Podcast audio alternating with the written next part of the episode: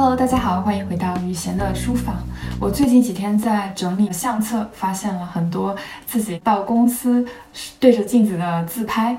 那我发现我之前工作的时候非常喜欢的一个穿搭就是长裤配高跟鞋，可能是因为我在刚进伦敦罗罗总部的时候做的是总裁助理的工作，当时我的工位和公司的一些高层离得特别近，他们每天都是西装革履的，我就非常想要融入他们的这个工作环境。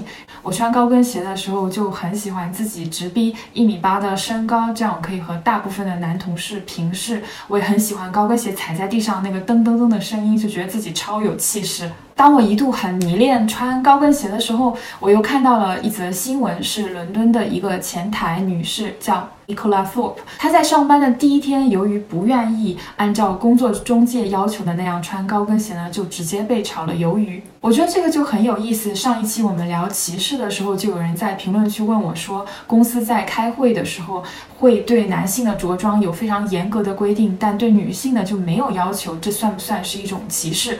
我觉得这个问题的话，仁者见仁，智者见智。但是大家会发现，职场当中的着装规范肯定是有性别之分的，所以一定会。存在区别对待。我今天就想要围绕着穿高跟鞋这件事情和大家聊两点。第一点是 n i c o l a s o p 为什么会拒绝穿高跟鞋？他拒绝的究竟是什么？以及在职场里面要求女性穿高跟鞋是不是一件合理的事情？第二点是很多女性，包括我自己，为什么会喜欢穿高跟鞋？穿高跟鞋对于我们来说意味着什么？又给我们带来了什么呢？工作场合对着装有规定，有很多的原因，有时候是功能性的，比如说消防员的衣服有一定的保护功能；有时候是为了体现从业人员的专业性，比如说法官的法袍。接下来我给大家看几张我觉得比较有意思的职业着装。首先来看一下，这是美国很有名的连锁餐厅 Hooters 的女招待员的制服，然后这张呢是日本女仆咖啡里面女招待员的工作服，这一张是中国。A K B 四八在演出时候的服装，然后这张代表了大部分空姐的着装，大家可以看到不过膝的短裙以及高跟鞋。下次大家做分析的时候，也可以留意观察一下空姐的着装。我想让大家思考一下，就这些女性现在的这个着装和和她们在工作中做的事情的关系。比如说 A K B 四八的迷你裙和和她们的蹦蹦跳跳的唱跳表演。以及空姐们穿的高跟鞋和她们实际上在服务乘客的时候面对的这个气流的颠簸，那么大家觉得这样的着装要求是合理的吗？如果你觉得合理的话，可以扣个一；如果觉得不合理的话，可以扣个二。我知道这个时候有很多人可能就是已经血压上来了，觉得这不就是在取悦男性吗？就是物化女性啊。但从我的角度来说，我觉得这样的着装规范其实是市场经济的一个基本操作，因为它的本质就是用女性的性吸引力来置换雇主的经济利益。那这些经济利益就包括刺激顾客来消费，或者抓取人们的眼球，来提升一个品牌的知名度。这里我特别强调一下，是用性吸引力来为其他的产品和服务加持。这里性或者这些女性本身不是一种商品。所以呢，这种着装规范啊，我们可以把它当成一个营销手段。它在本质上和我们逛商场的时候看到的特别好看的陈列呀，或者是那种精美的礼品包装，在这个意义上是一样的。所以在我们讨论这种女性的着装规范是否合理之前，我想要大家意识到的是，这种智换啊，是发生在一个很宏大的背景之下的。这种背景就是我们生活在一个信息时代。我们这个时代最核心的竞争力，其实就是争夺人们的注意力。大家想象一下，过去在农业社会啊，我们大家都生活在一个村子里面，整个村子呢就两家卖鸡蛋灌饼的，那其中有一家呢价格比较便宜，另外一家价格虽然贵，但是好吃。那人们就会根据这个产品本身的一些特性去做选择。可是再回想现在。大家的网购过程，当你打开一个 APP 的时候，看见的是几千甚至几万个非常同质的商品，或者是大家在点开一些短视频 APP 的时候，会发现有成千上万的主播。那这个时候，是不是好看的人会更加吸引你的注意力呢？所以性吸引力就可以利用人类最原始的本能来获得消费者或潜在消费者的注意力，而且这种手段真的特别管用。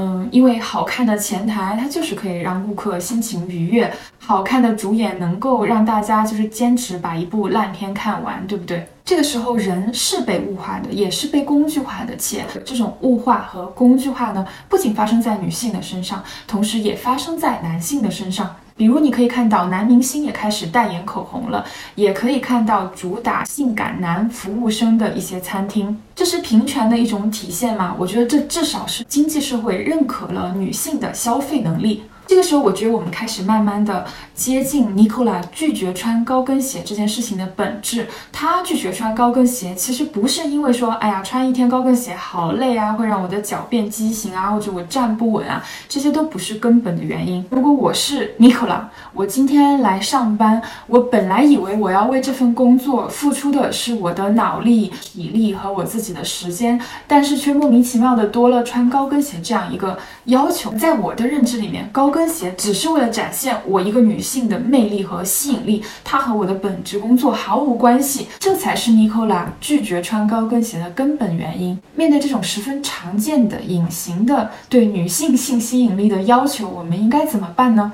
尼古拉当时的选择是向英国政府呢提出申诉，要求政府修改法律。英国政府拒绝了他的请愿，理由是雇主有权规定员工的穿着。这个拒绝其实在我看来是意料之中的，因为这里涉及到了一个现代政治的本质。现代法治社会，法律的主要功能是制约公共权力的膨胀，也就是说，国家不能随便立法来干预公民的生活和经济活动。如果政府制定了不能强制别人穿高跟鞋法律，它表面上看起来是保护了一些女性的权利，但实际上是大大的缩小了雇主在正常的经济活动当中活动的范围。所以这种立法在我看来是很难发生的。那我们是不是就只能接受这样的现实，或者说这件事情就毫无希望呢？我觉得也不是。首先，我们必须要谈论它，让我们大家都意识到，我们生活中是存在这样一种。暗戳戳的要求女性去置换自己性吸引力的这样一种行为的，才是发生改变的第一步。而且我绝对不是在说用这种性吸引力去置换经济利益是件不好的事情，我只是说，我希望更多的女性有说不的权利。还有一点就是，为我们的社会整体还得弄明白一件事情：招待也好，空姐也好，虽然她们穿上了很彰显女性气质的衣服。他们拿了个公司要付出的代价，就是穿这件衣服，甚至还要忍受一些被别人凝视的不安全感。但是，这绝不代表一旦穿上了性感的衣服，就默认我的身体可以。被别人在不经我允许的情况下触碰，这是职业规范在我眼中应该有的底线。虽然法律并不能够对这件事情做过多的干预，但是我觉得全社会的人都应该对这个经济活动的边界有一个更加清晰的认知，就是。他们是用自己的性吸引力为这个产品和服务加持，而没有在出售自己的身体。那么，当发生一些性骚扰啊、性暴力的时候，很多人都会对受害者，特别是女性受害者做荡妇羞辱。比如说，哎呀，你为什么要穿成这样走夜路呀？穿成这样就是勾引别人犯罪啊？谁让你穿的这么暴露啊？等等。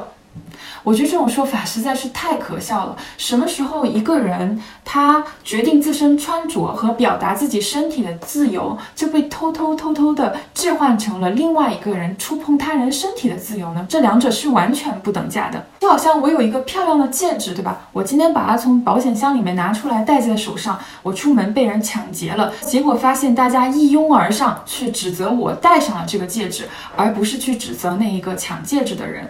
OK，在讲完为什么有些人会拒绝穿高跟鞋之后，我再来说一下为什么当时的我会那么喜欢穿高跟鞋。我喜欢穿高跟鞋真的是一种个人的选择吗？我觉得好像也不是。回想那几年我在总部工作的时候，我的很多穿着其实并不源自自己的个人喜好，而是受到了很多社会性别观念的影响。在《女性与权利》这本书里面，作者玛丽比尔德说了这样一句话，我印象特别深刻。她说：“对于一个强大的女性，该是什么？”样子的我们的文化没有提供任何范本。除了他看上去颇像个男人，这点我很有共鸣。我在工作的时候是一个很少穿裙子的人，作为一个曾经在职场遭遇过言语和身体性骚扰的人，我日常会给自己启动一套保护机制，尽量减少彰显身体曲线啊这样的女性特质。我感觉我在职场当中真的要付出比男人更多的努力，才能够让大家把注意力放到我的工作上，而不是我的性别和外貌上。